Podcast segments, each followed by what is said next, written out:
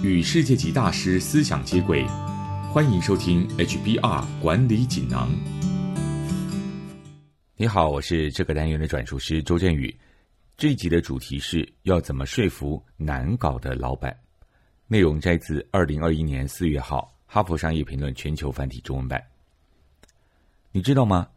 苹果创办人贾伯斯是业界出了名固执、挑剔又难搞的老板，而当初他一点都不想做手机。如果当时没有一群人不屈不挠的说服他，我们今天的生活恐怕会是另一种样貌。华顿商学院的组织心理学家亚当·格兰特就对这个案例进行研究。坏消息是，真的有许多自信心过剩的老板；但好消息是，即便最难搞的老板。还是有方法说服他们。所谓的难搞的老板，大致可以分为自以为是、固执、自恋、难相处等类型。让我们来逐一举例，告诉你应对的方法。首先，面对自以为是的老板，你该怎么办？自大这个毛病很容易在领导人身上出现，而他们根本不知道自己的盲点。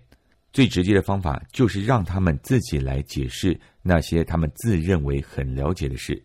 这个过程会让他们意识到，其实自己一点也不懂。苹果当年计划将手机荧幕改成玻璃材质的时候，找康宁公司合作。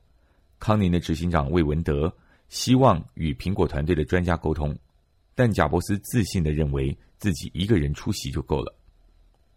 魏文德没有跟贾伯斯争辩，而是请他说明自己的想法。贾伯斯在开始说明之后，逐渐发现自己其实不太了解。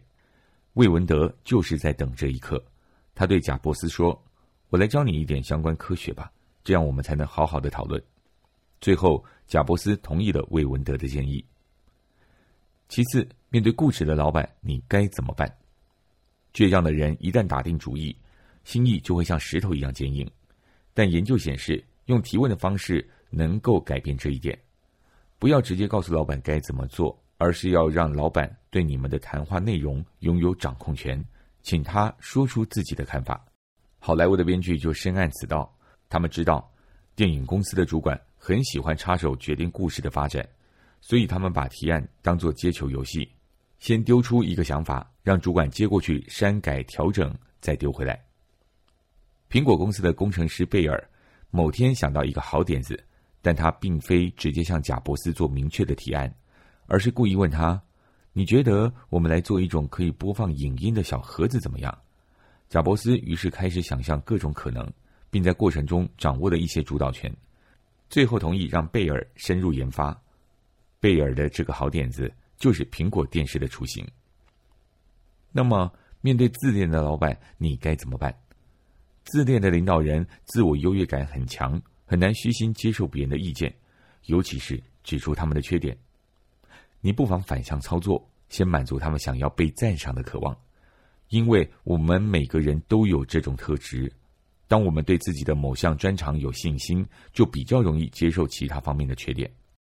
贾伯斯曾在开发者大会上被一位观众毫不客气的批评：“你根本不知道自己在说什么。”你一定以为贾伯斯会为自己辩护，甚至把对方赶出去，但他没有，反而很谦虚的说：“我愿意承认。”人生中有很多事情，我根本不知道自己在说什么。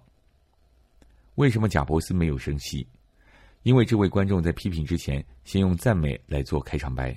他说：“贾伯斯先生，你是个很聪明、很有影响力的人。”这种做法有一个重要关键：你赞美的方向不能是你希望对方改善的方向。比方说，你要说服自恋的领导人放弃一个差劲的决定，就不该说你欣赏他的决策力。而是要称赞他的创意。最后，你该怎么面对难相处的老板？难相处的人通常喜欢争辩，所以他们未必希望你唯唯诺诺、毫无主见的顺从。如果你能够勇敢的坚持立场，不放弃、不退缩，有时反而能占上风。我们刚刚提到，贾伯斯一开始根本不想做手机，苹果工程师不但不妥协，反而故意勾起贾伯斯的竞争心。他们问他：“微软计划推出 Windows 手机，如果我们也要做手机的话，那会设计的有多漂亮，有多高雅？”啊？”之后，针对到底要不要做 iPhone 的辩论又持续了好几个月。